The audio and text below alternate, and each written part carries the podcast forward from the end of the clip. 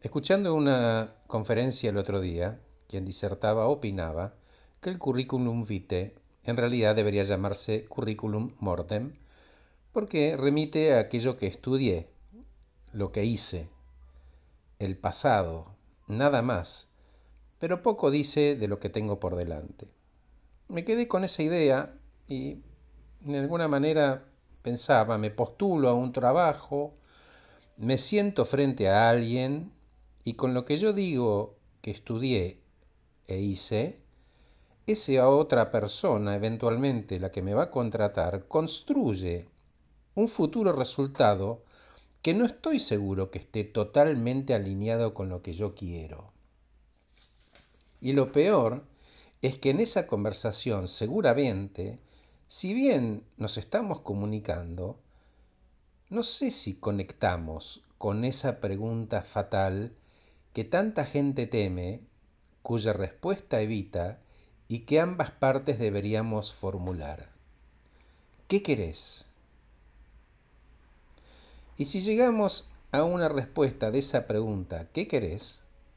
Podemos ir por otras menos complejas. ¿Por qué lo querés? ¿Y para qué lo querés? Y cuidado, no estoy desmereciendo la historia de nadie, al contrario, es muy rica y seguramente es a partir de esa historia que acompañó que hoy tiene las herramientas emocionales para poder imaginar lo que quiere. En mi caso, soy coach.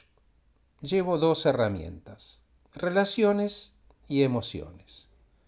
Tengo un propósito, que de cada persona con la que me cruzo, ella aprenda algo de mí y yo aprenda algo de ella. Aprendizajes fortuitos, así lo llamo.